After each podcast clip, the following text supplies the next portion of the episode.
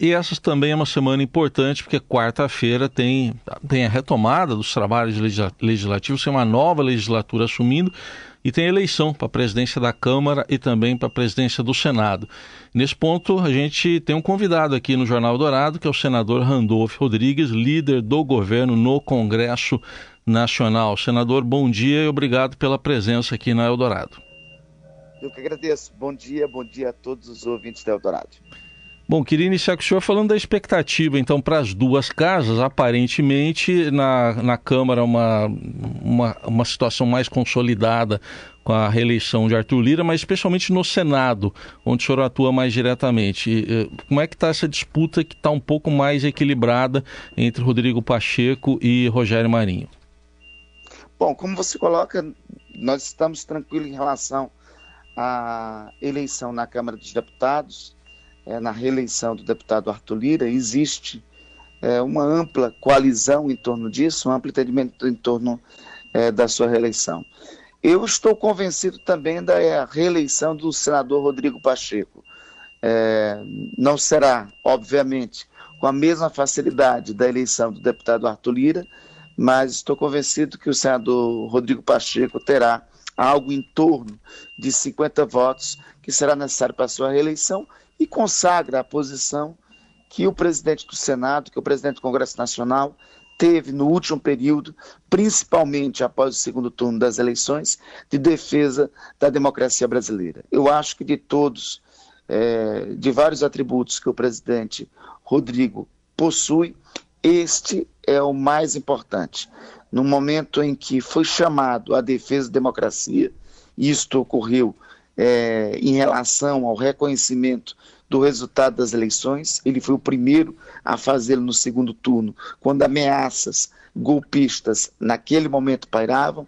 É, ele foi um dos primeiros a reagir, inclusive cancelando viagem que estava é, diante do, dos dramáticos acontecimentos do último dia, dia 8 de janeiro, e, sobretudo, por conta disso é, a candidatura do presidente Rodrigo Pacheco é a candidatura que representa a defesa da institucionalidade democrática. Eu acredito que, nesse momento, a grande divisão que existe no Senado é sobre a defesa da institucionalidade democrática, a defesa da própria instituição ou não. E o atual presidente do Senado cumpriu esse papel no último período. Eliane? Oi, bom dia, senador. Bom dia, Eliane. Prazer falar com você. Muito bem-vindo. Uh, eu gostaria de saber do senhor, quer dizer, uh, é, há um consenso de que, uh, como o senhor falou, de que a, a eleição do Arthur Lira está bastante consolidada na Câmara, ele emerge como um líder importante, cada vez mais importante no, Senado, no, na, no Congresso, e que o Rodrigo Pacheco é o candidato mais forte no Senado. Mas a gente tem aí uma pauta econômica muito complexa esse ano, né, com uma situação fiscal complicada, com uma reforma tributária que a gente está é, tá assistindo esse debate há 30, 40 anos, ou seja, não é uma questão fácil, e o Senado, dessa vez, ele vem com uma bancada da extrema-direita, ou bolsonarista, ou chame-se como quiser, bastante forte e estridente. Né? Então, qual é a capacidade que o é, senador Mourão, que a senadora Damares, que o senador Moro, o senador Flávio Bolsonaro, enfim, que essa nova bancada, assim, essa bancada bolsonarista, que logo deve se deixar de ser chamada bolsonarista e ter outro, uh, outra classificação, mas enfim, é, qual é a força, qual é o poder, o quanto ela pode atrapalhar uh, a pauta do executivo no legislativo?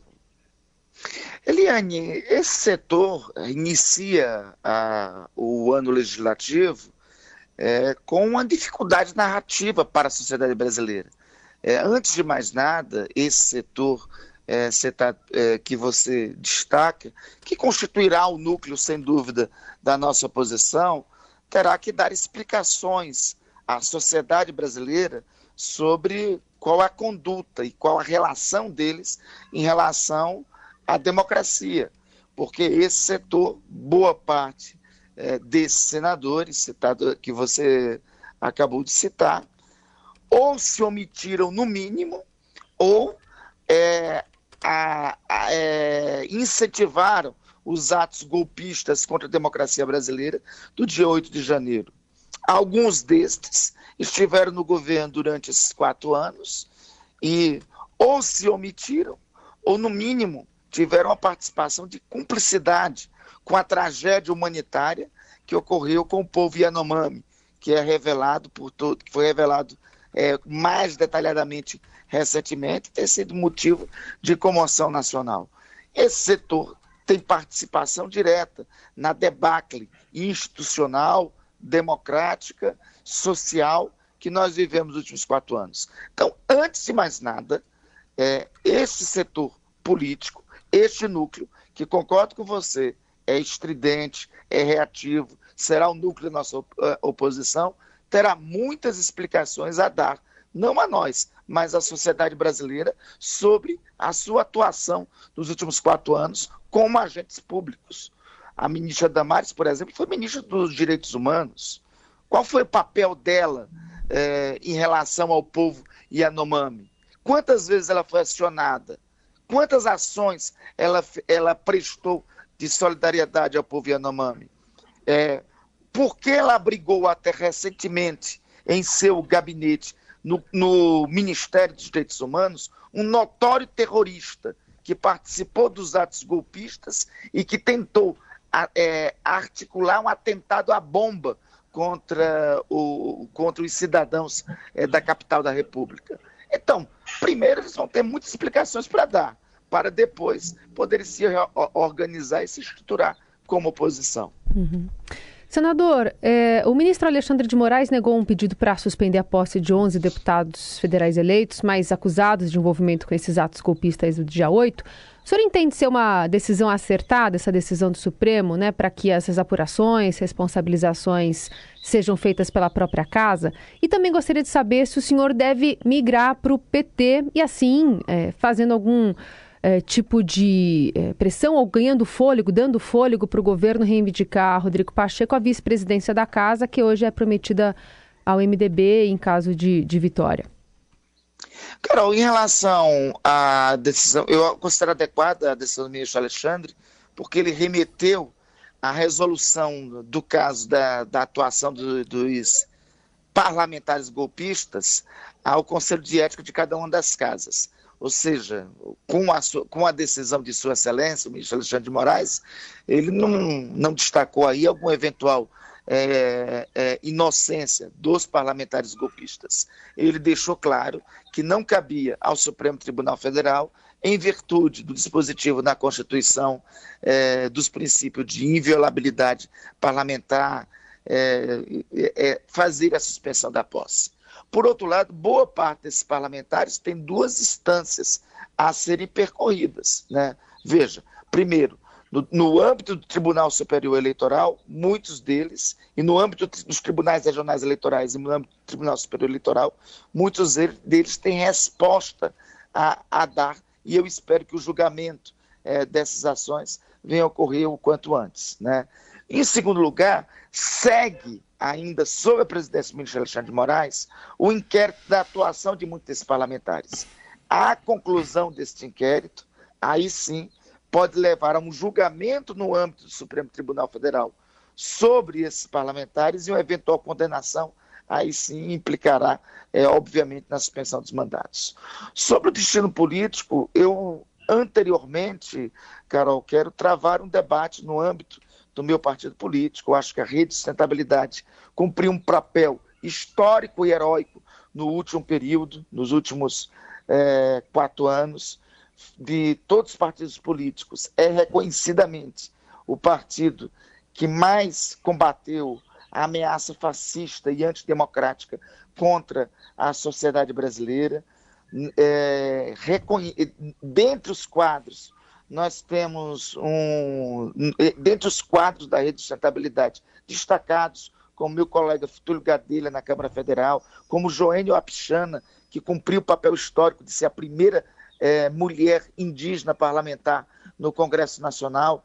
É, nós temos também Marina Silva, que é um quadro que eu diria de, é, que é um quadro da defesa ambiental, não somente do Brasil, mas defesa, mas defesa é, ambiental é, do, é, é, planetária, reconhecida no mundo todo é, por todo o papel e que muito nos honra é, como ministro do Meio Ambiente de nosso governo. Ao que pese os quadros que temos, sobretudo destaco é, a grandeza de Marina Silva, é, ao que pese todo esse papel, eu particularmente, respeitosamente, compreendo que a rede cumpria um papel histórico e era chegado o momento da rede analisar, e por isso é um debate que eu quero levar democraticamente para o interior do partido, a rede analisar se não seria é, a, a, possibilidade ou o contexto da rede é, é, fundir ou se incorporar como organização em um partido do campo da centro-esquerda. É um debate que, humildemente, antes de tudo, eu coloco para democraticamente os quadros de nosso partido travarem. Senador, é, ainda sobre a questão dos atos golpistas, é, é, é impressão ou parece estar perdendo força uma eventual CPI em relação a esses atos que chegou a ser ventilada no final do ano passado, com coleta de assinaturas. o senhor particularmente defende que posição? A CPI é uma possibilidade não descartada, mas veja, é, ninguém defendeu é, vocês hão de convir que deve ter tido no último período parlamentares que defenderam o CPI tanto quanto eu, mais do que eu não teve. Mas eu quero aqui travar o debate especificamente sobre duas situações de comissões parlamentares. Veja, a CPI da Covid, da qual participei, naquele momento existia uma omissão de todas as instituições. Nós estávamos tendo 3, 4 mil brasileiros morrendo por dia. É, ninguém investigava e o governo seguia impunemente na sua sanha do crime, naquele caso específico. A CPI foi a última rácio de defesa da saúde dos brasileiros e assim atuou e considero que cumpriu um papel histórico para os brasileiros. No ano passado, surgiu o um esquema escandaloso de corrupção no âmbito do Ministério da Educação. Naquele caso, inclusive a Polícia Federal teve intervenção para que a investigação não ocorresse. A única chance de ter tido, de ter uma investigação naquele momento, seria o caso da instalação de uma comissão parlamentar de inquérito. Não é o caso de agora. É, nesse, nesse atual momento, todo dia nós estamos noticiando operações da Polícia Federal.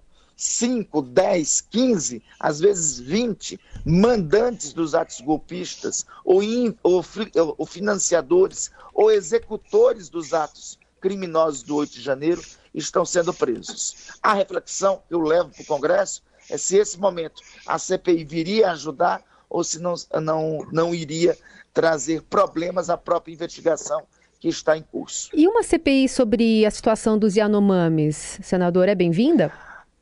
Essa é muito bem-vinda e eu creio que nós temos que teremos e necessitamos fazer uma avaliação quanto antes. Porque neste caso específico do caso Yanomami, nós podemos ter tido a atuação, o, tivemos também no dia 8, mas em relação ao dia 8, a, a, atuação específica de parlamentares já tem uma investigação em curso no Supremo Tribunal Federal. No caso de Anomames, pode, podemos ter tido também a atuação ou a participação de hoje parlamentares. E se assim o tivemos, tá, é, é necessário que o parlamento avance sobre um, um eventual investigação, além das consequências do crime de genocídio. Embora já investigado pela Polícia Federal, todos os atores envolvidos, sobretudo aqueles que têm função pública é, para o aprofundamento da investigação, necessitará um acompanhamento de uma comissão parlamentar de inquérito. Então, senador, senador, um na, o senhor foi vice-presidente da CPI da Covid. E no final da CPI houve uma intensa discussão se seria o caso ou não de caracterizar a atuação especificamente do presidente Jair Bolsonaro como genocídio e especificamente por causa da gestão das reservas indígenas durante a pandemia. Isso tudo foi muito discutido, como seria levado ao Tribunal Penal Internacional, etc. Com essas novas imagens, esses novos dados, esse novo, esse, essa, essa tragédia tão explícita do Yanomami, essa questão de acusar diretamente o presidente, ex-presidente Jair Bolsonaro, por genocídio, em que pé está isso? Bom, acho que volta à tona, Eliane, e veja só, é, durante a Comissão Parlamentar de Inquérito, eu fui, embora voto vencido, mas eu fui um dos que compreendiam claramente que o relatório tinha que explicitar a caracterização do crime de genocídio. Não teve a caracterização e a explicitação assim, nós incluímos o chamado crime de lesa humanidade como análogo ao crime de genocídio, né, mas não foi no relatório da Comissão Parlamentar de Inquérito lá explicitado.